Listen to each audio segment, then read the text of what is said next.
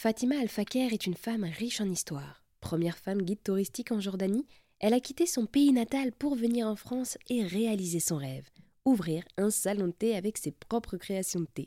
En entrant dans son salon, Petra Nomade, rue Royale à Lyon, des photos de famille ornent les murs et finalement, nous découvrons sa culture jordanienne et également son histoire. Ça me touche quand les clients me disent euh, on se sent vraiment euh, emporté, on se sent on, voyage, ça me touche beaucoup. Bah, ça me ressemble en fait. Et j'ai entre guillemets créé une identité pour ce lieu et euh, je veux que les gens ils le sentent dès qu'ils rentrent. Bah, tout le monde me dit on sent ça, qu'on est vraiment quelquefois pas à Lyon. Et alors vous, qu'est-ce que vous préférez dans le partage du thé? Bah, Chez nous, c'est ça me rappelle toujours bah, la convivialité.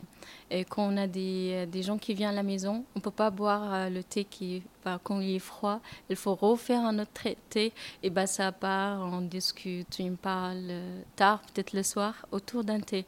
Mais le thé, c'est vraiment la convivialité chez nous. Et du coup, lorsque des personnes viennent ici un peu euh, découvrir votre culture, c'est aussi un lieu pour créer du lien avec ces personnes et faire partager votre culture.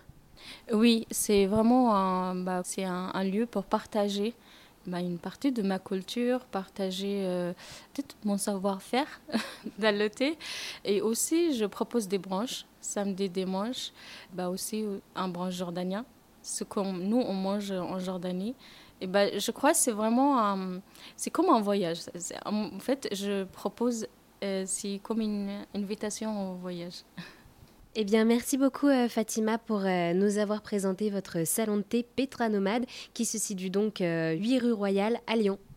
Ben, merci à vous et ben, je souhaite une belle journée pour tous les gens qui m'écoutent. Et si vous êtes à Lyon, n'hésitez pas à passer.